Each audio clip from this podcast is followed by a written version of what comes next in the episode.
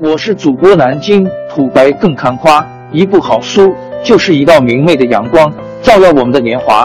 当字符串串流淌，萦绕在我们的耳旁，让我们回味无穷。天津上元书院又和你们见面了，欢迎您的收听。罗兰一百多年前说：“假如我们停止科学的进步，而只留意科学的应用，我们很快就会退化成中国人那样。”来源。《科学新闻》杂志，二零零五年第五期，作者亨利·奥古斯特·罗兰，翻译王丹红，效益王鸿飞。为了应用科学，科学本身必须存在。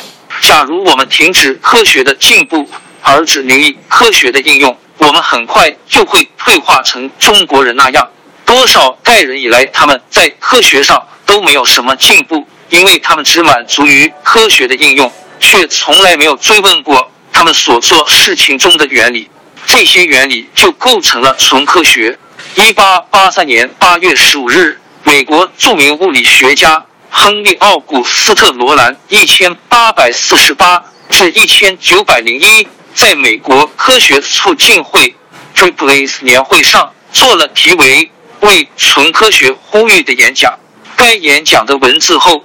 发表在一八八三年八月二十四日出版的《Science》杂志上，并被誉为美国科学的独立宣言。一百多年后重读罗兰的为纯科学呼吁演讲，可以感觉到今日中国的科学发展与美国当年颇有相似之处。在当前我国科技界尚存在许多急功近利、浮躁浮夸以及学术。不端行为等现象的情况下，罗兰先生的文章更是具有洞穿历史的警示作用。亨利·奥古斯塔斯·罗兰 （Henry Augustus Roland），一八四八年十一月二十七日至一九零一年四月十六日，他主要是以制作高质量衍射光栅和对太阳光谱的研究而知名。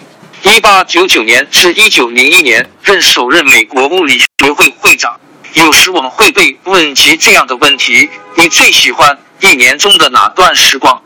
对我来说，春天最令人愉快。大自然从冷漠的冬天中苏醒，生命的力量又开始涌动，树叶生长，蓓蕾绽放，眼前的一切生机盎然，令人赏心悦目。在这大自然生命复苏的时刻，我们的心也为之狂喜。但是美景不会永恒。叶子会到达它的生命极限，花蕾盛开后就走向枯萎。